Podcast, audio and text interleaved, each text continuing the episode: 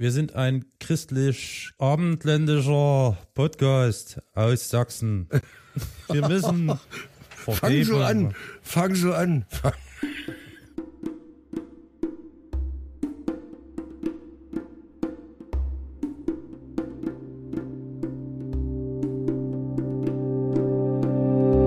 Bonjour und guten Tag. Das ist der Podcast Schrödingers Katze. Ich bin Ingo. Und ich bin Carol. Und wir suchen in diesem Format nach Schrödingers Katze. Was meint? Wir tauschen uns regelmäßig über Perspektiven aus. Und der heutige Anlass ist ganz offensichtlich. Vor einigen Tagen wurde der Nobelpreis für Literatur vergeben. Und ich dachte mir, das wäre eigentlich mal ein Grund, über Vergebung zu sprechen. Und dazu äh, haben wir uns zusammengefunden. Ingo und meine Wenigkeit, der Karol. Und wir sind ja, wie ich schon sagte, ein äh, christlich-abendländischer Podcast, der möglichst viele christliche Einflüsse, weil es sind ja auch wirklich christliche Werte, über die wir sprechen, vergeben. Ist ja ein ganz wichtiger Stein, ein ganz wichtiger, ganz wichtiges äh, Teil des Fundaments des christlichen Glaubens. Ergo äh, ist das das heutige Thema. Und ich glaube, es gab da mal einen Politiker, also ich, den gibt es immer noch. Ich glaube, der hieß irgendwie Jens. Jens. Jens. Hallo Jens, herzlich willkommen in unserem Vergebungsbereich. Im Vergebungsbereich. Im Vergebungsbereich, genau. Also ja. ich, es geht jetzt hier nicht darum, dass ich irgendwelche Aufträge für Masken mhm. vergeben will oder so. Das meine ich nicht, sondern ich meine das Zitat das von Jens Armin. Spahn. Armin. Ja, ja, aber Jens Spahn hat ja auch so, ne? So, aber ist ja auch egal. Äh, weil Jens Spahn hat irgendwann mal gesagt, da war die Pandemie richtig am Rollen, wir werden einander verzeihen müssen. Ich glaube, das war ein kluger Schachzug von ihm, weil er relativ frühzeitig schon präventiv um Vergebung bat. Um Vergebung bat, beziehungsweise darauf hingewiesen hat, Leute, wir müssen uns einander vergeben und, und folglich natürlich auch, ihr müsst mir vergeben, so wie ich euch vergebe, dass ihr meine billigen Masken, die nicht funktionieren, nicht getragen habt. Nein, also Entschuldigung, ich wollte jetzt hier kein mhm. Misstrauen schüren oder ähnliches, aber wir wollen ja ein bisschen fluffig, locker in das Thema hineingehen. Denn das ist ein schweres Thema. Ich finde, das ist ein, wirklich ein schweres Thema. Es ist ein, ein gewichtiges Thema, das uns alle tagtäglich umtreibt. Ich bitte auch darum, mir hm. zu vergeben, dass ich mich damit noch nie so richtig beschäftigt habe mit Vergebung. Wissentlich hast du dich damit nicht beschäftigt, aber vielleicht hast ja. du dich ja schon unterbewusst damit auseinandergesetzt, natürlich. weißt es gar nicht. Ja, ja?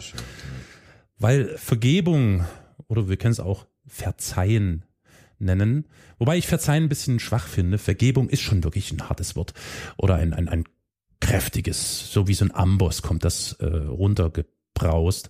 Das ist schon etwas, was wirklich wie wir ja so oft in vielen äh, äh Themen, die wir besprochen haben, das haben, mhm. taucht in extrem vielen Lebenslagen auf, in allen Bereichen Mhm. Aber es gibt einen Bereich, wo ich dann für mich eine Grenze sehe. Mhm. Das ist dann, und deswegen bin ich dankbar, möchte ich dich schon im Vorfeld bitten, dass wir das vielleicht so weit wie möglich hinausschieben, nämlich der Bereich der Wirtschaft. Weil Wirtschaft und Vergebung, das passt irgendwie nicht. Das ist wie, äh, keine Ahnung, wie irgendwelche ne, äh, totalen Gegensätze, die irgendwie nicht funktionieren. Naja, also im Grunde passt ja gar nicht und Vergebung außer Religion und Vergebung. Also weil das, soweit ich das im Auge habe und hatte, ist ja Vergebung eher was tatsächlich religiöses. Also in einer säkularen Welt ähm, muss man, glaube ich, gar nicht vergeben. Das ist ja, ist ja wirklich ein schwieriges Thema, weil es ja immer auch die Machtebene öffnet. Es muss ja vergeben werden. Es geht ja nicht darum, dass ich um Vergebung bitte oder mir vergeben werden sollte, sondern es muss ja vergeben werden. Auf religiöser äh, Ebene mag das vielleicht zutreffen. Da gebe ich dir recht. Ja, aber äh, ich würde die religiöse Ebene, die können wir gerne auch mal äh, irgendwie dann kurz mit erörtern, aber die finde ich jetzt gar nicht so wichtig, weil das ist ähnlich wie in unserer letzten Aufnahme, als es um das Thema Neid ging. Im Prinzip mhm. ist es so, dass die Religionen ja all diese Begriffe, die wir eigentlich schon erörtert haben, also ganz im Ernst, ne, wenn ich jetzt drüber nachdenke, sind wir verdammt nochmal echt ein richtig christlicher Podcast. Wir haben ja echt, oh. wir haben ja wirklich jeden Begriff, der irgendwie in den sieben Todsünden oder in den, was weiß ich was, keine Ahnung, irgendwie auftauchen, haben wir schon abgehandelt. Aber deswegen, hm. mir geht's nicht um die Religion, sondern mir geht's wirklich um die Frage, ob Vergebung sinnvoll ist oder nicht. Ich meine, das ist eine sehr individuelle Frage, das ist mir klar. Das kann man jetzt nicht alles äh, generalisieren. Aber ob das wirklich Sinn macht und nicht Sinn macht und so, also das, weil ich beschäftige mich mit äh, Vergebung nicht mehr so oft, weil ich für mich, um das mal etwas zu personalisieren, tatsächlich vor einigen Jahren mal festgelegt habe, wobei mhm. die Grenzen natürlich auch mal ein bisschen schwammig sind, dass ich mich schon bemühen möchte, wenn jemand eine Schuld auf sich zieht, nach meinem Ermessen oder nach, nicht nach meinem Ermessen, sondern nach meinem Empfinden, nach meiner Wahrnehmung, dass ich dieser Person, wenn es mich denn betrifft, ist ja klar, versuchen möchte zu vergeben dafür. Mhm. Das impliziert damit eigentlich auch gleich, dass ich annehme, dass jeder Mensch irgendwie sein Bestes versucht zu geben. Mhm. Also das mal vielleicht als Grundlage, warum ich das Thema besprechen wollte. Und in Anbetracht dessen, was wir jetzt hier gerade wie immer auf der gesamten Welt erleben, ist das natürlich sehr schwierig, sich damit auseinanderzusetzen. Aber wir können ja mal im ganz mhm. kleinen anfangen. Ich kann mal ein Beispiel geben. Es mhm. liegt schon einige Jahre zurück. Da habe ich mit einem Freund zusammen Kaffee trinkend, Zigarette rauchend draußen auf dem Fußweg vor seiner Parterrewohnung gestanden. Und er hat mir sein Leid geklagt. Er hatte Sorgen und Kummer in Bezug auf seine Familie. Ich will das jetzt gar nicht im Detail ausführen, sondern das, ja, das ist wirklich schwierig, wenn man Kummer hat und das betrifft die eigene Familie, also Menschen, die einem ganz nahe stehen, ist das natürlich ein, ein sehr bewegendes, ein sehr schwieriges Ding, womit man sich auseinandersetzen muss. Und ich denke, solche Momente hat man ja oft im Leben, leider. Und dann kommt natürlich auch automatisch immer so eine Schuldfrage. Schuld ist ja auch, so, auch ein Thema, ne? Schuld könnte man ja sagen, hängt ja mit Vergebung schon sehr direkt zusammen an einem Faden, auch im christlichen Sinne, nicht wahr? Und da kommt natürlich sofort diese Schuldfrage auf, die man sich als betroffene Person oder betreffende Person stellt. Und als Außenstehender, wenn man sich das dann anhört, so ging es mir zumindest, versucht man weitestgehend irgendwie hilfreich zu sein und irgendwie eine Stütze zu sein für Menschen, die einem das erzählen, weil die erzählen das ja, weil, weil, weil sie damit wirklich irgendwie gerade sich auseinandersetzen müssen und das sehr bewegt. Mhm. Ich habe dann äh, angeraten, dass es vielleicht sinnvoll wäre, in Erwägung zu ziehen, Menschen, die äh, einem Schaden zufügen oder einen verletzen, ja, ich meine jetzt nicht körperlich verletzen, sondern eher äh, seelisch verletzen, dass es vielleicht in Erwägung gezogen werden könnte, diesen Menschen wirklich Vergebung zuteil werden zu lassen. Mhm. Und äh, ich habe dann ein, ein recht, äh, wie soll ich denn sagen, ein überraschtes Gesicht dafür bekommen von meinem Gegenüber, von meinem Freund. Mhm. Und wenige Wochen später haben wir nochmal miteinander darüber gesprochen. Und er hat sich bedankt für diesen Impuls, weil, und das ist ja der Grund, warum man überhaupt mit Vergebung arbeitet, weil tatsächlich durch dieses Vergeben, er hat das wirklich für sich versucht, so umzusetzen, ist eine enorme Last von ihm gefallen. Und nicht nur mhm. von ihm, sondern auch, nehme ich jetzt mal an, von den anderen Menschen, die ihm Kummer bereitet haben. Das ist jetzt alles ein bisschen banal. Ich will das nur versuchen, mal auf diese Ebene zu legen, weil ich das einen ganz interessanten Aspekt finde. Also einerseits ist es natürlich dieses egoistische, wie kann ich mich selbst entlasten? Wie kann ich mich frei machen von diesen Sorgen und diesen Problemen? Na klar. Und andererseits äh, ist es ja auch ein Handreichen. Und ich denke oft an diesen Moment zurück, als wir darüber gesprochen haben, mein Freund und ich, und oft an, an, an dieses Telefonat zurück, als er mir sagte, Vergebung hat mir unglaublich geholfen. Das war so ein Umdenken bei mir, wo ich so gedacht habe, verdammt, wenn mehr Menschen die Kraft besäßen, die Energie besäßen, in ganz dramatischen, tragischen, vielleicht auch ganz einfachen und simplen Momenten einem Mitmenschen zu vergeben, könnte es ja unter Umständen sein, ist so ein schöner Traum, dass die Menschen dann besser miteinander auskommen könnten. Das ist alles sehr naiv, ich weiß, und sehr banal. Nö. Aber es, aber es treibt mich trotzdem um, weil dann natürlich gleich die Folgefrage daraus sich ergibt, wenn wir jetzt anfangen würden, alle uns gegenseitig zu vergeben, dann ist das ja wieder so eine, so eine Schleife, die sich, die sich da eröffnet, weil man mhm. im Vorfeld schon weiß und annimmt, dass einem vergeben werden wird. So wie zum Beispiel Jens Spahn. Hm. Jens Spahn. Also du hast ja ganz schön viel äh, ja. Gemüse, Gemüse reingeworfen. Also ja. jetzt Wollen wir das mich, mal schnippeln? Also, ja, das schnippeln wir jetzt mal. Also ich will, ich bin nicht der Schnippler, ne? Ich weiß auch nichts. Also ich, ähm, ich habe ja da auch nur ein unbestimmtes Gefühl dazu. Ich würde zuerst mal differenzieren in die Arten der Vergebung, also also die die die strukturelle äh, Vergebung sozusagen. Strukturelle Vergebung. Also die strukturelle Vergebung im Sinne dessen, dass äh, die Frage ist, in welcher Struktur soll was vergeben werden? Das wäre mir wichtig, mhm. das mhm. zu sortieren. Für mich, äh, ne, das kann jeder für sich selber tun. Für mich ist das immer sehr wichtig. Also wenn ich zum Beispiel in einer privaten Situation, und da muss ich auch noch was dazu sagen, was ja. du gesagt hast über die äh, Dramatik oder die Tragik in einer Situation, ja. ja. also in einer ganz dramatischen Situation, das ist ja subjektiv. Also was ist die große Tragik? Volle Kanne. Was, äh, was sind so die kleinen äh, Tragiken oder Missgeschicke, die passieren im alltäglichen Bereich? Äh, da äh, würde ich auch trennen. Und äh, zunächst aber erstmal diese strukturelle Trennung, das heißt, we wem vergebe ich überhaupt? Vergebe ich einer Person äh, oder vergibt eine Person mir oder vergebe ich einer Institution oder nicht?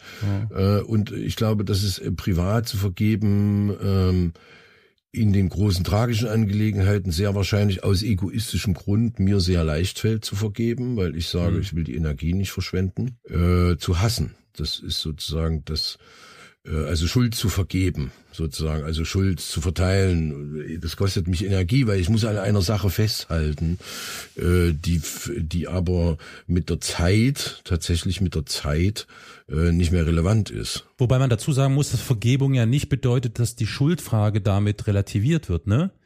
Sondern das finde ich ist ein Problem, das finde ich ist ein Problem und deswegen habe ich vorhin auch über die hm, religiöse und die äh, andere Form der Welt gesprochen, ja. weil sich das, glaube ich, mit unserem Rechtswesen auch verändert hat in den äh, letzten zwei, dreihundert Jahren. Äh, zumindest in, West, in der westlichen Welt auch. Es wird ja nicht mehr tatsächlich äh, hm. vergeben. Hm. Also eine alte Frau, eine, eine, ältere Frau hat kein Geld, geht in den Laden und klaut sich eine Tube Zahnpasta. Gab es vor Jahren den Fall. Und äh, der Laden ist nicht imstande, ihr das zu vergeben, äh, sondern das wird eine Straftat. Und dann ist es eine Straftat und dann könnte man die fallen lassen und der Staatsanwalt könnte sagen, okay, das muss ich nicht behandeln, das ist zu klein und ist, wir reden über einen, eine Mark 20 damals, ne? Ja. Äh, könnte man weglassen oder die Kassiererin, die sogenannte Fall Emily, die, ja, ja, ja, ne? die Pfandbon-Kassiererin, die Pfandbon ja, in ja. ihre Kittelschürze gesteckt hatte ja. und dann waren das, glaube ich, 1,85 Euro oder was. Und äh, es wurde nicht, es, es wurde dann nicht vergeben. Also es wurde äh, Strafverfahren, äh, da reden wir aber gar nicht über die Kosten, es wurde einfach Strafverfahren eröffnet und dann wurde nicht nach. Und es gibt auch hier die sogenannte Erzwingungshaft und lauter solche Begriffe, die es mir schwer machen, dann andersrum den, dem System auch zu vergeben, ja. wenn es einen Fehler macht. Äh, also dem politischen oder dem Verwaltungssystem, ich will nicht sagen das System zu verwechselt, äh, mit BRD GmbH. ähm, äh, sondern einfach ganz klar an der Stelle zu sagen, was sind denn verknus, also was kann man denn verknusen, was sind, was ist denn verknusbar? Okay. Und am das ist sozusagen die eine schlimme Ebene. Die eine schlimme Ebene ist für mich immer die institutionelle Ebene, in der ich schwer vergeben kann und mir auch selten vergeben wird. Und äh, die ökonomisch-institutionelle Ebene. Und mhm. äh, dann hast du auf der anderen Seite die private alltägliche, äh, nicht private alltägliche, sagen wir mal die alltägliche Ebene für mich, auf der ich der Meinung bin, da müsste viel, viel mehr vergeben werden. Wunderbar, okay, pass auf. Wir haben jetzt das Gemüse schon auf dem Brett liegen und du hast schon angefangen zu sortieren. Ich würde vorschlagen, ich nehme jetzt ein großes Messer und schiebe mal das Gemüse, was nicht zu dem anderen gehört, mal, ich schiebe das mal ein bisschen auseinander. Ja. Und lass uns mal, weil das ist ein ganz wichtiger Aspekt, den du ansprichst, nämlich diese strukturelle oder meinetwegen administrative, ja, systemimmanente äh, Ebene schiebe mal bitte kurz beiseite und lass uns doch mal in diesem Bereich, in diesem privaten, individuellen, zwischenmenschlichen Bereich bleiben, ah, okay. den ich schon anhand des Beispiels mit dem Freund äh, eingeführt habe. Mhm. Vielleicht werden wir da relativ schnell uns einig sein. Das klingt ja fast so, weil du gerade sagtest, auf zwischenmenschlicher Ebene. Habe ich das richtig verstanden? Bist du der Meinung, es müsste viel mehr vergeben werden? Ja, auf zwischenmenschlicher Ebene müsste mehr vergeben werden. Wobei das Beispiel mit dem Freund ist ja jetzt sozusagen eine dritte, e, also eine dritte Person. Ja, also es ist ja. Richtig. Naja, ähm, dritte, ja, ne, ich war ja involviert. Ne? Er hat mich ja angesprochen und nach Rat oder nach Hilfe gefragt. Ja, du warst so. in dem Sinne der Ratgeber, aber das Ratgeber, sagt nichts richtig, äh, korrekt, über deine korrekt. Empfindungen aus, so richtig. Also ja, du gibst jemandem ja. einen Rat und dessen Tragik und dessen Dramatik, die er da empfindet, ist ja höchst subjektiv. Also, absolut, also, absolut. Ne? Und ich höre ja auch schnell, dass Leute sagen, lass los, lass los. Ne? So und dann, und ich weiß aber, ich kann gar nicht äh, loslassen. So einfach geht es alles gar nicht, äh, dass man einfach loslässt. Ne? Und genau das ist aber der Punkt. Äh, es geht, da gibt's auch wieder zwei verschiedene Arten, nämlich die hochemotionale ja. Vergebung, also aus dem emotionalen äh, Grund heraus, also wo mir Schuld gegeben wird oder ich Schuld empfinde oder wie auch immer. Und dann gibt's aber die andere eben auch die kleine alltägliche, also mhm. da schüttet jemand eine Tasse Tee über deine Hand. Sehr gut, ja. Äh, ist es absichtlich, ist es unabsichtlich? Das sind alles Bewertungsfragen, mhm. die da ja bei, bei jedem von uns, bei jeder von uns auch reinfließen. Also dass man tatsächlich überlegen muss an der Stelle, kann ich das äh, jetzt, jetzt schon vergeben? Muss ich das später vergeben? Muss der andere nicht auch einen Schritt gehen? Das sind äh, für mich sehr wesentliche äh, tiefe Gründe. Mhm. Und aber natürlich als, als Hauptweg wähle ich immer den energetisch sinnvollen Weg für mich. ja, ja, ja, also, energetisch sinnvoll. Das ist wirklich, ne, ja. Hm. Einfach vergessen und, und verzeihen. Also, also vergeben. Einfach sagen, ja, okay, was, mein Gott, es geht. Und, und die, die äh, Reflexion, die Selbstreflexion. Richtig. Das heißt, was kann mir selber denn auch passieren? Also ja. was, was kann ich jemandem etwas nicht vergeben, was mir selber im Zweifel auch passieren könnte genau. oder schon passiert ist sogar? Ja, ja, finde ich einen ganz wichtigen Erkenntnisprozess. Gut, dass du das ansprichst, weil diese Reflexion, Selbstreflexion, dass man ja unter Umständen in genau diese Situation landen könnte, wie dein Gegenüber, dem du vergeben müsstest oder könntest in diesem Moment. Das ist ein mhm. ganz entscheidender Punkt. Natürlich ist das wieder letztlich, wir sind halt Menschen, ne, eine recht egoistische Sichtweise, aber sie macht Sinn in diesem Falle. Was so banale Geschichten angeht, also worauf das ja hinausläuft, wenn ich jetzt mal so von Kleinigkeiten Beispiel, jemand verschüttet mhm. den Tee und begießt deine Hose oder deine Hand, whatever, ja, das sind ja Sachen, das ist ja auch wieder abhängig von deinem Gemütszustand oder generell von deinem äh, äh, Zustand. Toleranz. Ja, Toleranzgrenzen und so weiter und so fort. Wie impulsiv ist man, ja. Diese ganzen kleinen Dinge, die so im Alltag geschehen können, wo man schnell mal, ich, ich spreche jetzt aus eigener Erfahrung, schnell mal wirklich in die Luft geht, ja, oder mhm. impulsiv mhm. ist und austickt wegen so solchen Dingen, führen ja letztlich dazu, dass man eigentlich viel mehr in sich ruhen müsste, um ja. so einen Grad der winzigen, kleinen, alltäglichen Vergebung hinzubekommen. Ja.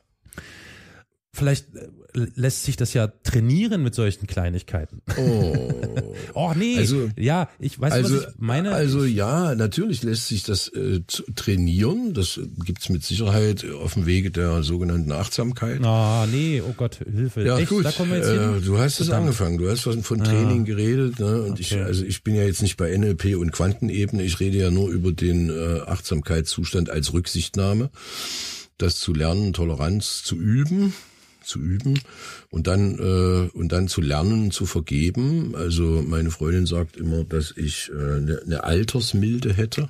Hm. Das finde ich immer. Äh, da, ihr gratuliere ich übrigens heute zum äh, Geburtstag. Äh, Grüße gehen raus an äh, an Jana zum Geburtstag und ich wünsche dir alles Gute. Auch von mir alles Liebe, alles ja, Gute. Ja, danke. Also ich ich sage ihr Danke, sie ist vergib ja, mir, ich, vergib mir. Vielleicht wird dir Jana vergeben. Ja. Äh, sie wird vergeben. Okay. Grüße gehen auch raus an meinen Nachbarn, der unterwegs äh, nach Baden-Württemberg ist heute heute und äh, ich wünsche äh, dir eine gute Fahrt mein Lieber. Aber wahrscheinlich hört man das alles erst, wenn die alle schon vorbei sind. Wenn sie wieder zurückgekehrt sind. Wenn sie alle schon zurückgekehrt sind. Ja gut, aber das ist, das ist jetzt, das war Nein. jetzt so präventiv der Jens Spahn-Move, den du gemacht hast, ne? Äh, das war ein bisschen Jens Spahn jetzt. Ja. Aber äh, ich wollte noch was sagen, also die Altersmilde, das heißt, äh, da bin ich hängen geblieben, weil sie das immer so sagt mhm. und ich, ähm, ich denke schon, dass es über die Dauer hin also auch eine physikalische Frage ist, wie viel Energie kannst ja. du irgendwo reinstecken und schaffst du überhaupt und kannst du bearbeiten und wie viel Schuld kannst du denn auch verteilen? Ich meine, wie viel Schuld hat man denn so bereit? Ich war früher, früher, früher, ich war nicht der toleranteste Mensch jahrelang. Ich bin's aber, glaube ich, inzwischen äh, sehr tolerant, weil ich auch erkenne, und da spielt ein weiteres Element mit rein, was mir die Augen geöffnet hat. An der Stelle bin ich wirklich sehr wach geworden, nämlich bei der Frage Generationsvergebung. Mhm. Wenn ich äh, sozusagen, also ich kann den Alten schwerer vergeben für das, was die getan haben. Wir reden wohl über die äh, kollektive Schuld oder historische oder wie auch immer. Aber ich staune, wie meine Generation die junge Generation zur Bank haut und ihnen nicht vergibt, dass sie Dinge tun und üben müssen, die wir selber auch getan haben. Und an der Stelle habe ich mich selber reflektiert, auch in meiner Kindheit und Jugend und habe es eigentlich nicht anders gemacht. Ich muss mal kurz nachfragen, damit ich das richtig verstanden habe. Das heißt, die, die junge Generation kann sich selbst nicht vergeben. Habe ich das so? Oder? Die junge Generation kann zunächst erstmal den Alten nicht vergeben. Das ist schwierig. Das, das, das funktioniert ja. so nicht. Also das, man kann ich dachte, es bezog sich nur auf die eigene Generation. Okay. Äh, nee, nee, also mhm. den Alten insbesondere. So, also ich meine, das so ausgemacht zu haben. Das heißt, bedeutet nicht, dass das so ist. Das weiß ich. Ich bin kein, äh, bin nicht Soziologe genug, um das rauszufinden, ob das geht oder nicht. Ist ein interessanter Abgleich. So, aber so hast du in deinen jungen Jahren wahrscheinlich auch agiert ja. Inzwischen aber ja. bist du äh, da anders drauf, sagst du. Ja, mhm. aber das führt nicht dazu, dass ich der, der alten Generation oder den alten Ahnen, den Ahnen vergebe, vergäbe, das mhm. mache ich nicht, sondern ich erwarte eher von meiner Generation, dass sie den Jungen vergibt, wenn die Dinge tun und üben und tun müssen, um auch irgendwann vielleicht dahin zu kommen. Ja. So, und mich erstaunt es immer wieder und ich bin da sehr betroffen, tatsächlich sehr betroffen, also wütend sogar teilweise, wenn dann äh, den jungen Menschen, jüngeren Menschen, Kindern, Jugendlichen, Adoleszenten nicht zugestanden wird, äh, dass sie Fehler machen.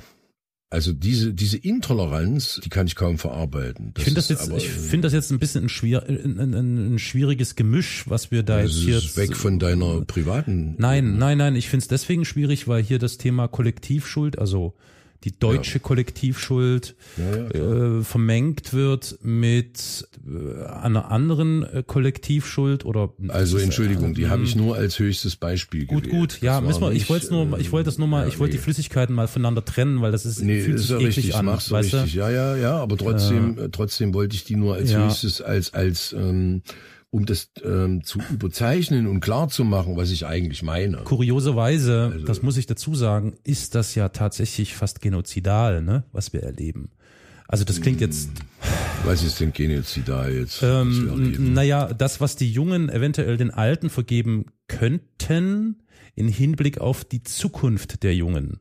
Das, was da geschieht, ist, die Zukunft der jungen Menschen wird mhm. immer mehr beeinträchtigt. Es ist fraglich, ob es überhaupt noch möglich sein wird, zu leben. Ja, mit alten Mustern, natürlich, mit den ja. alten Mustern. Es ja. sind die Muster, es sind die Muster des Survival of the Fittest, Darwinismus, ja. und wenn man es eben ganz hart treibt, ist es tatsächlich auch diese äh, Überheblichkeit, ja, was uns nicht umbringt, macht uns stärker oder so, ne? Ja. Also dieser Quatsch. Und, äh, und das also schon auch Kraft durch Freude und was da nicht alles eine Rolle spielt. Also wir haben da äh, äh zumal in Deutschland eine sehr, äh, eine sehr e eklige äh, Beziehung zur, zur Vergangenheit, finde finde ich. Das ist so. richtig, und, ja. Äh, und erst recht zur Zukunft.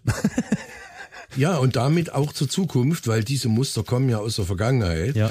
Das ist ja immer noch tradiertes Zeug. Also wir haben das ja nie überarbeitet tatsächlich und damit können wir natürlich der künftigen, äh, wir, das äh, ist ja auch immer schwierig mit dem wir, kann diese olde Generation, diese Verstaubten, die können ja der Jugend gar nicht äh, ähm, sozusagen ihre jetzigen Fehler vorhalten oder Fehler, naja, vorhalten, das machen sie ja. Das machen sie, sie können ja. Sie nicht, äh, ne, aber sie können sie ihr sozusagen ja nicht vergeben. Aha. Also nehmen wir jetzt zum Beispiel mal Gendersprache, um mal ganz wegzukommen von dem von dem dunklen, von dem dunkelsten Kapitel. Ne? Ja. Nehmen wir nehmen wir mal die Gendersprache. Also was weiß ich? In diesen sozialen Netzwerken regen sich Menschen darüber auf, dass junge Leute jetzt gendern. So. Ja. Und dann wird, äh, wird das mit Sprachwissenschaft begründet und mit Weiterentwicklung von Sprache und bla bla bla. Es ist aber einzig und allein deren Zukunft, wie sie sprechen möchten. Ja. Und es ist vielleicht auch meine Gegenwart so, das entscheide ich ja. Aber äh, es ist nicht meine Entscheidung, zumindest nicht das, wie in Zukunft Menschen sprechen möchten. Ja, das, das kann ich und werde ich nicht mhm. festlegen mhm. und schon gar nicht an irgendwelchen tradierten Mustern festhalten, die ja weit zurückgehen bis in die Minuskillen, irgendwelche lateinischen äh, Grundsprachen, die, die ich gar nicht äh, beherrschen muss, um miteinander mit jemandem zu kommunizieren. Also das ist äh, völlig albern. Und da ist eine Intoleranz äh, sich sichtbar, wie sie in vielen Bereichen auf dieser Welt einfach und äh, zumal auch äh, gerade im zentraleuropäischen deutschen Bereich ja eigentlich gang und gäbe ist. Also mm. Intoleranz, immer Intoleranz und immer Schuld geben, immer jemanden Schuld geben. Gespräche laufen ja heute selbst im privaten Bereich immer so ab. Also geht ja schon, gibt's ja schon fast Muster, die man, wenn man die kennt und ein Gespräch verfolgt auf dieser Ebene oder mit dem Filter, äh, dann sieht man sehr schnell, dass es immer um Schuld geht. Es gibt, mhm. jedes Gespräch, äh, gibt natürlich Gespräche, die nicht so ablaufen, aber Gespräche sehr häufig auch immer in die Schuldfrage übergehen, als ob ich die AGB des anderen immer kennen müsste. Ja, das ist ein interessanter äh, Aspekt. Also, ne, und die AGB sind ja letztlich nichts weiter als seine Emotionen und seine Empfindungen. Und ich kann die aber nicht wissen. Und da haben wir eine so mangelhafte Kommunikation untereinander. Ich meine, wir sind mhm. Mangelwesen, klar. Wir können natürlich nicht eins zu eins kommunizieren, ist auch klar. Aber an der Stelle muss ich sagen, offenbart sich für mich das immer wieder in dieser intergenerationellen Ebene. Dort, das, ja. also ne, in der intergenerationellen Frage, nicht Ebene, in der intergenerationellen Frage, da offenbart sich für mich immer wieder, ähm, dass wir nicht imstande sind zu vergeben. Ich glaube, das hat viel damit zu tun, was diese intergenerationelle äh, Sache angeht dass das auch ein Schutz, ähm, eine Art ähm, Schutzmechanismus ist, der aufgebaut wird, insbesondere von der, ich sag's jetzt mal mhm. so allgemein, älteren Generation, mhm. weil wenn man sich auf bestimmte, äh, mit bestimmten Punkten in der Gegenwart oder vielleicht sogar in der Zukunft auseinandersetzt als ältere Generation, hat man den Vorteil, dass nicht mehr über die Vergangenheit gesprochen wird. Das ist mhm. meines, meiner, meines Erachtens nach ein Schutzmechanismus Nummer eins, der da immer wieder greift. Und zum anderen ist es auch ein Wegleiten davon, ne? Du schaffst es immer wieder, äh, wegzuleiten von ganz, und das ist, ich finde, das ist so weit verbreitet. Das ist nicht nur bei der äh, zwischenmenschlichen Kommunikation der Fall, sondern das ist auch auf, auf systemischer Ebene, ökologisch, ökonomisch, wo, wo auch immer ist, das ist so ein, so, wie heißt denn das? Ja, so Nebelkerzen. ja, Derailing, Nebel, Nebelkerzen werfen. Hm, um Gaslighting vom, auch, oder Ja, was? ich weiß gar nicht, Gaslighting ist ähnlich. Kollektives, ne? ja. kollektives Gaslighting oder ja, was. Genau. Das ist so mein Eindruck, dass das das ist.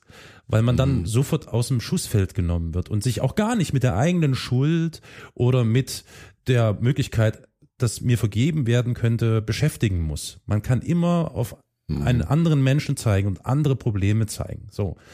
Das Problem ist natürlich auf individueller Ebene, kann das die eine von der anderen Seite behaupten. Jede für sich, das ist die Schwierigkeit.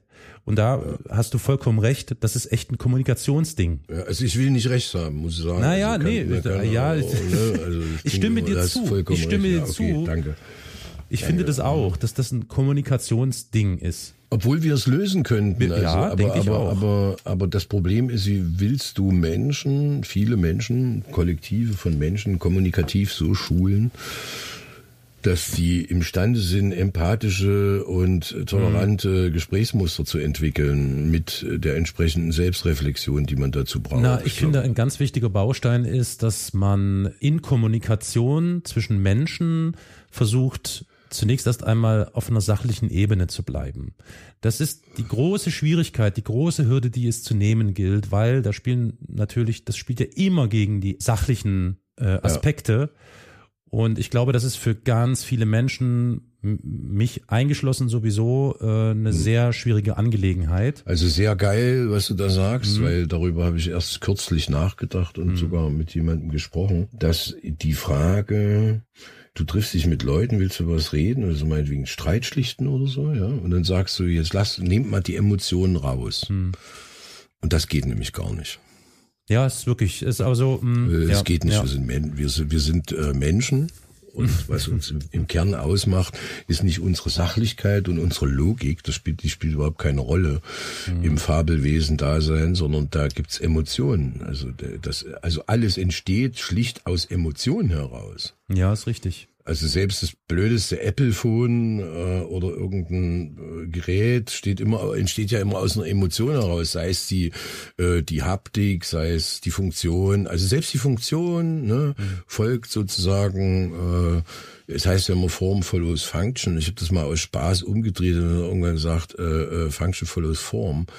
Äh, und das kannst du ja weitertreiben, unermesslich kannst sagen, äh, also es, es folgt einer Idee, ne? Also Function follows Idea und so. Ja. Also Ne, und, und die Idee folgt der meiner Emotionen, also was will ich, wo will ich hin, wie fühle ich mich gut, wie fühle ich mich nicht gut, ne? So ja, aber problematisch. Es setzt voraus, dass ich, aber es setzt voraus in dem Moment, dass ich mich in, in andere hineinversetzen kann. Also wieder empathisch hat ja nun, weiß ich, Empathie hat ja wenig mit Sachlichkeit oder mit Rationalität zu tun. Empathie ist schon eine, eine sehr emotionale Angelegenheit. Das ist ja das Kuriose, das steht sich irgendwie nach meinem Empfinden voll steht das total konträr sich gegenüber. Commando Troy, Commando Troy.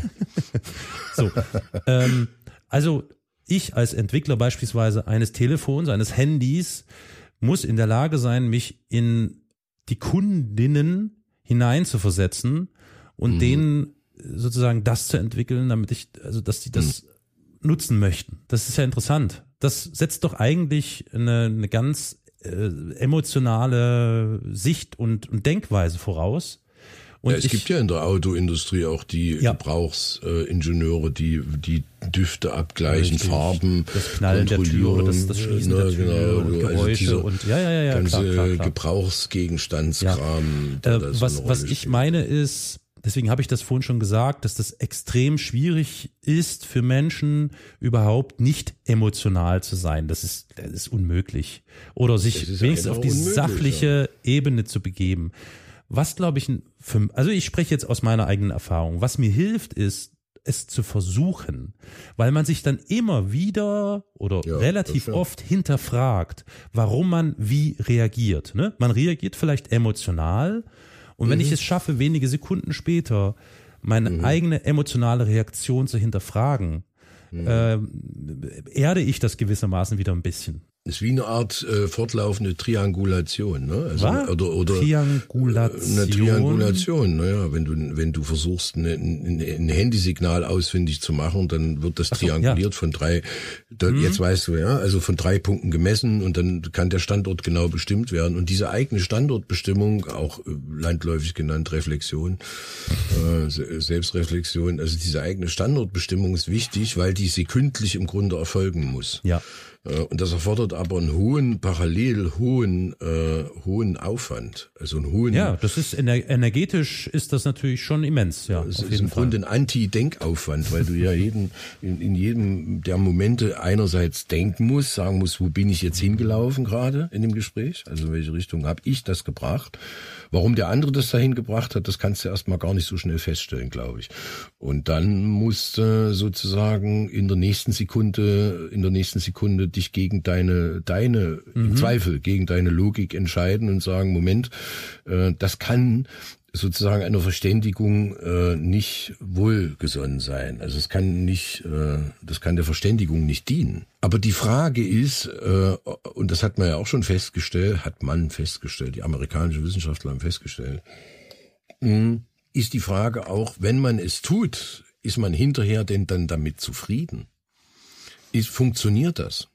Hm. Kann ich also äh, mich vertragen? Also nehmen wir jetzt zum Beispiel gewaltfreie Kommunikation, die ja meiner Ansicht nach mit Vergebung viel zu tun hat, und zwar mit Thema, der ja äh, schnellen Vergebung, dass ich halt imstande bin, immer auch im Gespräch sofort zu vergeben, ob wir das jetzt mit Rosenberg machen, mit, also oder mit äh, anderen bekannten beweislose Kommunikation und solche Sachen, ne? Mm. Äh, kann ich da hinterher damit, komme ich dann hinterher damit zurecht. Währenddessen mag es ja sein, dass ich das Gespräch in eine gewisse Richtung lenken will, so wie ich einen Schirm aufmache, wenn es regnet, damit ich nicht nass werde, ja. Aber hinterher sitze ich dann vielleicht da und sage, oh, den Sommerregen hätte ich gerne genossen. Das ist, ne, oder ich sitze da und sage, ja, mein Gott, jetzt habe ich das mhm. Gespräch in die Richtung gelenkt, aber das nützt mir nichts. Gerade zum Beispiel bei diesen ganzen ökonomistischen Fragen, wenn es um Geld geht oder um Schaden, tatsächlich äh, materiellen Schaden zum Beispiel, ne, äh, da lässt sich schwer eine, eine, eine ja, Einigung ja. auf der Ebene der Vergebung finden, weil in irgendeiner Weise auch Ersatz geleistet werden muss. Und mhm. das hat, glaube ich, bestimmt unsere gegenwärtige, da gebe ich. 300 Jahren unsere, unsere Umgangsphilosophie und unsere Rechtsphilosophie. Was da wohin geflossen ist, das weiß ich nicht. Ob es eher das Besitzdenken ist, was die Rechtsphilosophie verändert hat, oder ob es die Rechtsphilosophie ist, die dann das Besitzdenken verändert hat und den materiellen Anspruch gleichermaßen. Ne? Mhm. Also, Verdammte Hacke, da äh, kommen wir echt jetzt nochmal dahin. Axt, ne? ne? Es ist nicht zu fassen. Scheiße, mhm. immer wieder aufs Neue. Mhm. mhm. Krass. Gebe ich dir, ja, ja, bin ich deiner Meinung. Ähm, was, was ähm, jetzt mal ab von, von der Frage nach rechtsphilosophischen äh, Aspekten. Äh, wieder ins Private, oder? Nee, nee, ich wollte noch kurz was. Naja, weil mir das, ich möchte, ich, ich möchte verhindern, in diese systemischen Fragen hineinzugehen. Aha. Du möchtest das verhindern? Ich möchte das verhindern, weil mir das ist mir zu früh. Das ist mir zu früh. Ich möchte das gerne ja, okay, einigermaßen also, offen und ehrlich mit dir gemeinsam oder natürlich mit den HörerInnen äh, zu durchdenken, wie es auf der eigenen persönlichen können, Ebene ist. Na, sie könnten das unter Umständen sagen, indem sie uns Feedback geben. Ne? Sie könnten uns, Wo denn? Äh, Wo geben sie das hin? Sie könnten uns zum Beispiel auf Twitter folgen und uns dort Feedback geben. Oder sie könnten uns in Form einer Rezension auf irgendeiner Podcast-Plattform der eigenen Wahl äh, ihre Meinung dalassen, wie sie das empfinden. So, aber das ist ja auch unerheblich. Äh, was ich jetzt sagen wollte, ist folgendes. Ich bin noch auf dieser persönlichen Ebene. Wir können dann gerne noch hin, weil ich mhm. das extrem wichtig und interessant finde, was du sagst, ist mir aber noch zu früh. Ja. Mhm. Es ist eine Zeitfrage. Es ist eine Zeitfrage. Mhm. Wenn wir über Kommunikation, zwischenmenschliche Kommunikation und etwaige Fallstricke oder Problemstellen sprechen, die besondere Situationen oder ähnliches auslösen können, ist mein Eindruck, dass es eine Zeitfrage ist. Das heißt, ich bin mitunter mhm. gezwungen, verhältnismäßig schnell zu reagieren, zu, zu interagieren, zu kommunizieren. Das führt unter Umständen dazu, dass die Reaktion eine ist, die ich vielleicht wenige Minuten oder Sekunden später so gar nicht abgeben würde. Es gab da mal einen interessanten Aspekt von irgendeinem Lied, ich glaube Element of Crime, der darüber gesungen hat, dass die Emotionen immer erst hinterher kommen. Was, die Emotionen kommen hinterher? Also du bist ja. immer hinterher erst hm. überrascht, so du machst, du triffst irgendeine Entscheidung, ne? Ja.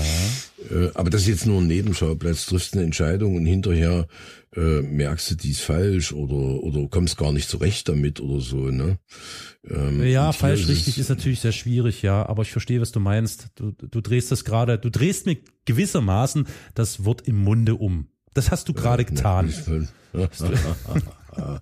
naja, das ist meine Spezialtechnik. Natürlich, ja, ja. Nicht, nein, Aber ich vergebe dir, ist okay.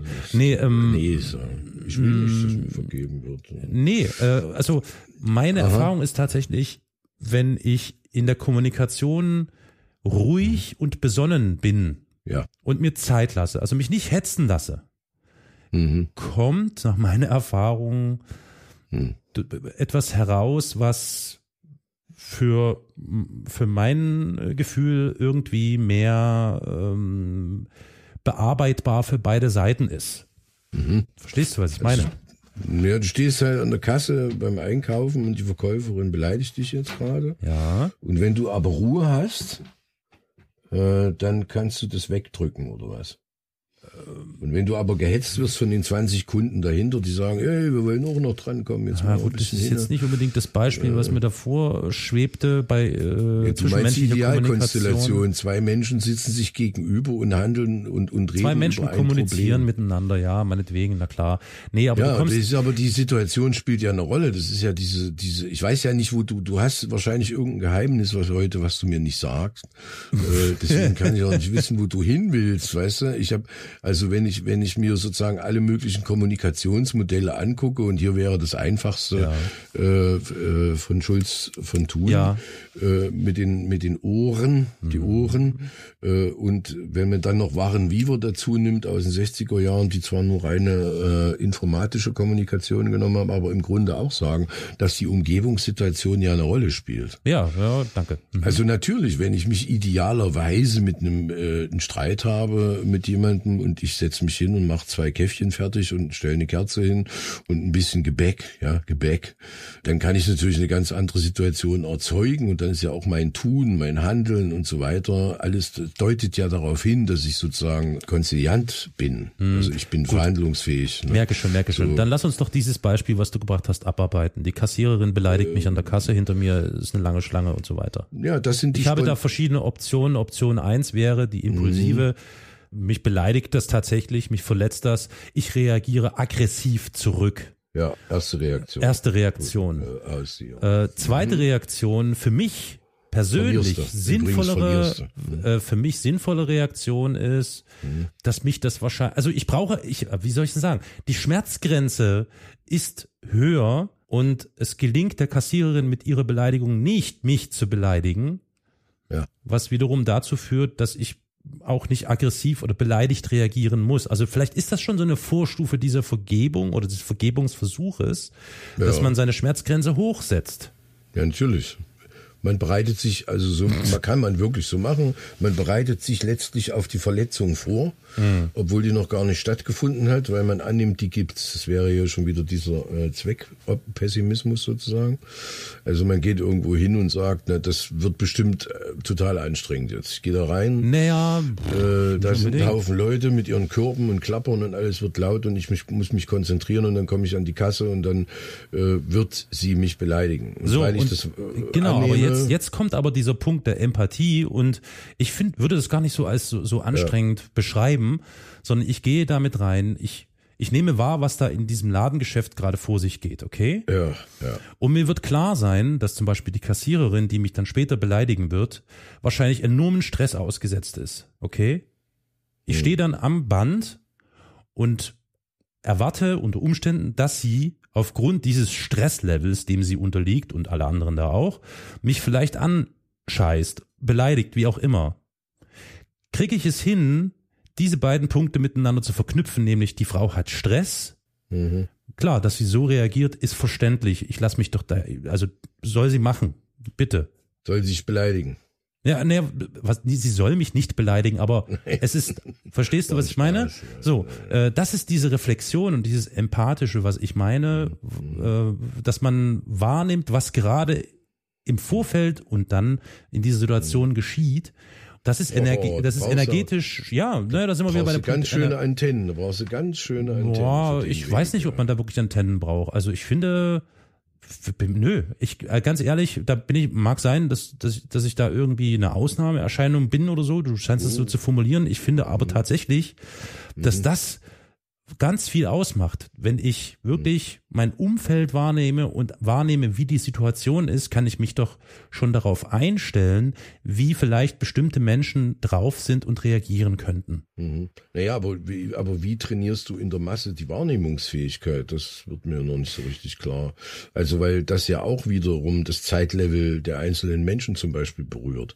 Mhm. Wie, wie viel haben die Zeit? Ne? Die sind da irgendwie zehn Stunden arbeiten am Tag, bis, äh, ne, dann rennst du rum, dann musst du noch einkaufen. Jetzt kommst du nun in den Laden rein und bist total gestresst. Du weißt, du hast zu Hause irgendwie noch ja, drei Waschmaschinen und musst noch Armbrot machen und Frühstücksschnittchen, Bämmchen mhm. und was weiß ich nicht alles für die Kinder und alles vorbereiten und so. Und jetzt stehst du an der Kasse und wirst beleidigt.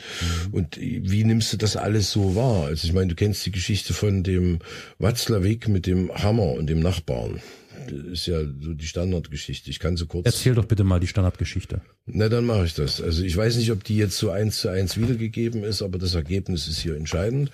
Äh, jemand benötigt einen Hammer und hat selber keinen im Haus. Und dann fragt er seine Frau, wo er einen Hammer herkriegen kann. Und dann sagt die Frau, dann geht er rüber zum Müller hier, zum Nachbarn. Äh, der hat doch bestimmt einen Hammer. Und dann sagte er, ja, aber der, der die Kirschen, die, da wachsen immer die Kirschen in unserem Garten und dann schreit er auch immer so rum und der, hm. der hat auch immer die Gardinen zu und dann raucht der auch. Also, den, also der ist irgendwie ein unmöglicher Mensch. Also ich, hm. also von dem mir ein Hammer leihen ist ja wohl das Letzte. Ne? Die Frau geht, der Mann sitzt noch eine Weile da und überlegt, scheiße, ich brauche den Hammer. Ich brauche ja den Hammer. Ich muss jetzt irgendwie wohin gehen und brauche diesen Hammer. Und ich, es gibt auch nur den Nachbarn und der ist aber Mist, weil der geht so und so mit mir um und vor Jahren hat er sein Auto bei mir geparkt und ich wollte das alles nicht. Naja, und, es, und er schraubt sich immer weiter in diese Situation rein und dann am Ende geht er rüber und klopft an die Tür und der Nachbar macht die Tür auf und der Typ, unser Typ sagt, äh, behalt doch deinen Hammer, du blöder Kerl. so. Toll, behalt toll. doch deinen Hammer selber, ich brauche deinen scheiß Hammer nicht, weißt du. Also ja, das sehr ist schön, so, sehr ne, schön. So, äh, so, eine Art von, von sozusagen antrainierten Pessimismus, Pessimismus, den wir alle haben, ja. äh, behaupte ich jetzt mal so. Ne? Also es gibt sehr wenige Menschen, die ich kenne eigentlich gar keinen, äh, die das nicht haben, die auf dem vorurteilsbehafteten Wege Entscheidungen zu treffen. Ja, ja, das ist, also ich kann ja. dir sagen, wie ich an der Kasse reagiere. Mir ist das ja auch schon ein, zwei Mal passiert, dass eine Verkäuferin mich irgendwie so äh, nach meiner Empfindung beleidigt. Wahrscheinlich macht sie es gar nicht. Wahrscheinlich sagt sie nur, jetzt machen Sie mal schneller oder nehmen Sie mal jetzt die Flasche da runter, sonst geht das Band nicht weiter. Ne? So Typ klassischen Reaktionen, die man da hört. Ähm, und ich kann das verstehen, weil die hat auch mega Stress, aber ich auch. So. Mhm. Und äh, ich kann meinen Stress nicht runtersetzen. Mir ist es schon zweimal passiert, dass ich das Zeug dann einfach liegen lassen habe und gegangen bin. Ja.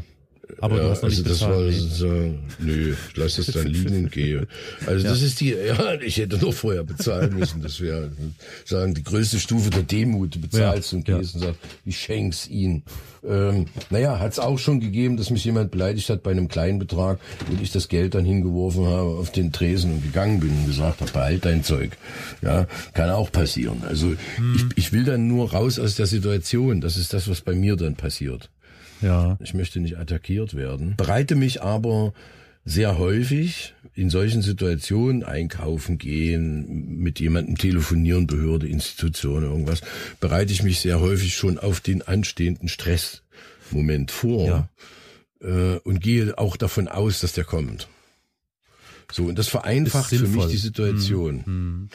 Das vereinfacht für mich die Situation entweder tolerant zu reagieren und zu sagen, naja, war ja klar, dass das passieren muss, weil die haben folgendes, ich kann mir ja vorher bewusst machen, in genau. welcher Situation sie, die, die auch sind. Ja. Also es geht, das ist schon eine Art von Verständnis, die Richtig. ich dann auch habe. Na klar, wenn du irgendwie beim, beim Kraftfahrzeugzulassungsamt anrufst, dann weißt du, da rufen 300 Leute am Tag an, derjenige kann ja nur genervt sein und das Geld kompensiert seinen Stress nicht. Ja. Also den hat er auf jeden Fall so oder so. Ne? Das Becken läuft voll. Also kann ich nur äh, sozusagen in dieses Becken reinspringen und muss wissen, da ist Wasser drin. Mhm. Das, äh, und, und dann hängt's aber auch von, sehr von meiner emotionalen Konstitution ab, wie ich mich dann verhalte im nächsten Moment. Ja. Also es kann durchaus passieren, dass ich enorm tolerant in ein Gespräch reingehe und aber während des Gesprächs ich merke, ich komme mit meiner Toleranz nicht weiter. Also ich werde hier immer wieder mhm. attackiert, ich werde immer wieder angegriffen ja.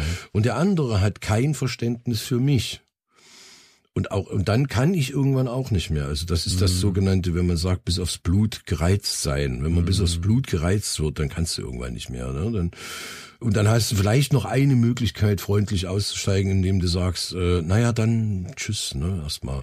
Und legst es auf und bist raus. So wie ja. wir beide, wenn wir telefonieren und uns streiten, dann bleibt uns ja eigentlich kein anderer Weg mehr, als, als einfach nur noch freundlich aufzulegen und zu warten, bis einer von uns beiden äh, per irgendwas, äh, WhatsApp, Signal, Telegram, äh, irgendwie eine Nachricht schreibt und sagt, äh, und, und dann mit was ganz anderem kommt und sagt, Mensch, heute ist aber die Sonne schön. Ja, so. Also genau. Also kann man auch mal, man kann auch ablenken und umleiten. Ja. Und also es gibt da jede Menge Möglichkeiten. Und gerade weil es so viele Möglichkeiten sind, bin ich der Meinung, wird es niemals zivilgesellschaftlich relevant. Also Verständnis, Toleranz, Umgang miteinander, Vergebung wird gesellschaftlich wahrscheinlich niemals umfassend relevant sein. Ja, das ist nicht die Frage. Das mag sein, dass du das so siehst oder dass das, das so ist schon ist. auch eine Frage, weil vieles von dem, was ich tue, tue ich ja in der Hoffnung auf etwas. Ja, und ich würd, würde mir wünschen, das ist so ein, mein mm. Wunsch wäre natürlich, dass wir irgendwie im Fairy ja. leben und dass ich hier rauskomme und alle sind nett zueinander und freundlich und alle gehen super miteinander um und keiner tut jemandem weh und wir sind wirklich solidarisch und sagen nicht nur, wir sind solidarisch mm. äh, und auch ich darf solidarisch sein, ohne dass mich Leute blöd angucken, wenn ich solidarisch bin äh, und und aber auch im Gespräch ne und tolerant bin und so weiter und ich bin immer sehr enttäuscht, also mir geht's so ich bin so ein Mensch, bin schnell enttäuscht, wenn sich dieses Wolkenkuckucksheim Boah, was für ein Wort. Wolkenkuckucksheim, ja. Wolkenkuckucksheim, hm. Ponyhof, ne? Also wenn, also wenn sich das nicht bewahrheitet, wenn das nicht, warum, warum, warum, warum ist Keine das so Ahnung, nervig, weil, ach, ich, ich kann dieses Wort nicht, ist egal, ist vollkommen Wurst, ist egal. Ich, ich, ja, ich kann das auch nicht hören, weil das mein Wolkenkuckucksheim ist, was ich mir in der Realität wünsche. Ja. Und dann sagt jemand, du bist jetzt hier im Wolkenkuckucksheim oder auf dem Ponyhof. Und ja. ich sage immer, meine Antwort ist standardmäßig ja. Ja, Genau, ja. Ich bin in das Leben, also das Leben ja. ist kein Ponyhof, doch, das Leben ist ein Klar, Ponyhof. Komm rein, komm rein, komm auf meinen Ponyhof. Ja, genau, komm ja. rein, komm auf meinen Ponyhof, überall ja. äh, Einhörner, alles ist cool, alle machen, was sie wollen äh, und ohne jemanden zu schaden. Ich merke, ich merke, ich widerspreche mir selbst, weil ich habe dir das vorhin, ich habe dich vorhin abgeschnitten und habe gesagt, nee, das interessiert ja keinen. Hm. Ob das gesellschaftlich relevant ist oder nicht. Ganz am Anfang habe ich ja das Gegenteil behauptet und habe gesagt, es wäre doch schön, wenn die Menschen alle miteinander kommunizieren. Möchte ich nur mal ganz kurz mhm. richtig stellen. Mhm. Insofern, ja, gebe ich dir recht oder, oder stimmt schon, was du sagst. Das hat natürlich eine Relevanz, klar, logisch. Ja, deswegen reden wir darüber. Das hat eine Hauptrelevanz. Ich muss ja. noch mal kurz einhaken. Ja. Entschuldige, wenn ich noch mal was sage. Nee. Es geht wie? Also nee, ich das gibt, da brauchst du dich nicht entschuldigen dafür. Deswegen Gut, sprechen wir äh, also ich sag da noch mal was ohne ja. Entschuldigung jetzt. Vergib mir nicht. Ähm, Ralf Dahrendorf, mhm. ja, Homo sociologicus, mhm. 60er Jahre, geadelt von der Queen, äh, die jetzt gerade verstorbene Queen, hat ihn noch geadelt und hat ihn zum Sir Ralf Dahrendorf für den Homo sociologicus gemacht, indem er das ist jetzt wahrscheinlich nicht phänomenal für die heutige Soziologie, weil die wussten schon, also ne, es gibt überall diese Rollen, aber man muss natürlich sagen, das hat der Mann sortiert. Der hat gesagt, wir haben alle diese Rollen. Ne? Du, bist, mhm. du bist ja auch äh, Podcaster, Klempner, äh, Holzarbeiter, was weiß ich, Buchautor. Ne? Du, du hast diese ganzen Rollen und die müssen alle übereinstimmen und die anderen haben auch Rollen und diese Kombination ist äh, schier unmöglich. Also du kannst das nicht alles mit dann kom kom äh, kombinieren und komponieren mhm. geht auch nicht. So, und deswegen kommt er zu einem Schluss im Homo sociologicus, ohne zu spoilern. Er sagt, uns steht im Weg die ärgerliche Tatsache der Gesellschaft. Hm. Und das ist das Problem. Und deswegen komme ich auch immer wieder auf die zivilgesellschaftlichen Normen zurück, weil die uns ja einen bestimmten Rahmen setzen, in dem ich mich verhalten muss. Ja, aber dann wäre es ja vollkommen sinnlos, dass wir überhaupt noch miteinander podcasten, weil es unglaublich viele Normen und oh. äh, Grenzsetzungen gibt, die Utopien ja. eigentlich nicht zulassen, richtig? Ja, das ist schon da, da das nächste gruselige Element. Wenn man etwas Utopie nennt, verschiebt man es ja sowieso. also das also ist gut, so wie dann will ich jede, jetzt richtig stellen. Ein Jugendverband einer Partei hm. heißt Jugendverband der Partei, damit er nichts zu sagen hat. Das muss einem ja aufgehen. Ja. Wir sind in dieses Thema oder ich bin in dieses Thema gestartet mit dieser Utopie. Es wäre doch nice, wenn es uns möglich wäre, einander zu vergeben. Wäre es denn denkbar, dass die Gesellschaft ja. dadurch und so weiter. Generell, ich würde fast Jetzt sagen. Jetzt weiß ich, warum du es ans Ende schieben wolltest. Genau. Weil, weil, du, weil dir sonst keine, Richtig. weil dir sonst keine andere Streitfrage Mir bliebe nichts mehr. Wäre. Mir bliebe nichts mehr. Genau, genau. Okay, okay, ja, ja, ja okay. Dann, dann, dann brauchen wir, dann, dann haben wir das ja jetzt sind durchgestritten, jetzt haben wir es cool. durchgestritten und äh, sind zu dem Punkt, äh, den du verschoben hast, künstlich verschoben hast, äh, um am Ende festzustellen, äh, ja, was eigentlich? Machst du also diese Luke auf und gucken da rein. Ne? Hm. Katze. Und jetzt? Was kommt von dir? Ja, ich bin äh, total dabei, die jetzt gerade irgendwie mit Mund-zu-Mund-Beatmung zum Leben zu erwecken. ich habe schon mal eine Kiste bestellt. Ne? ne? Die Katze eine schwarze. ist Hinne. Ja, die ist ja, Hinne, klar, ne? schwarze, hm. schwarze Kiste. Die Katze ist Hinne. Hm. Ne? Die, die wird nicht auferstehen. Und das ist vorbei, was die Frage angeht. Also ich bin da gar nicht. Äh, ich, ich sehe einfach zu viele Bollwerke gegen Menschlichkeit. Gut, Leute. Also, liebe HörerInnen, danke fürs Zuhören. Ihr müsst, wir werden keine weiteren Folgen mehr veröffentlichen, weil es hat ja gar keinen Sinn. Es hat ja, ja überhaupt gar weil keinen ich, weil, weil ich immer so def, defet, also wie hat mich neulich eine Freundin genannt? Ja, Defetismus. Defetistisch, ja, ja. defetistisch. Äh, Sabine hiermit sei es so herzlich gegrüßt. äh, Defetist hat sie mich genannt, ne? Und, und, und ja, natürlich, wahrscheinlich bin ich ein Defetist, ja. Der sich aber durchaus in sein, äh, auf seinen Ponyhof zurückziehen kann, schnell den Jägerzaun schließt habe ich, hab ich, hab ich eigentlich die letzten Katzen alle für tot erklärt oder habe ich da auch ja, meine Lebende dabei ich, gehabt? Da müssen wir, da müssen wir nochmal durchhören, weiß ich jetzt gar nicht so genau. Ja, weil da muss man den Schluss durchhören. Das sind ja, ja. nur die letzten zwei Minuten, das kann man ja mal machen. Bei, bei wie viel Folgen? Acht, neun Folgen jetzt sind das ja, ist ja nicht lange. Nee. Da kann man mal hören. Also ich würde schon sagen, ja, ich habe die meisten Katzen habe ich weggespritzt. Mhm. Ich glaube auch. Mhm. Ich glaube auch. Na, immerhin sind sie geimpft. Ja, genau. Gut. Okay. Ich danke dir für deine Geduld. Ich danke euch, liebe HörerInnen, dass ihr zuhört. Gebt uns gerne Feedback, was ihr darüber denkt. Wir würden uns sehr freuen. Ja, bis bald dann, ne? Haut rein.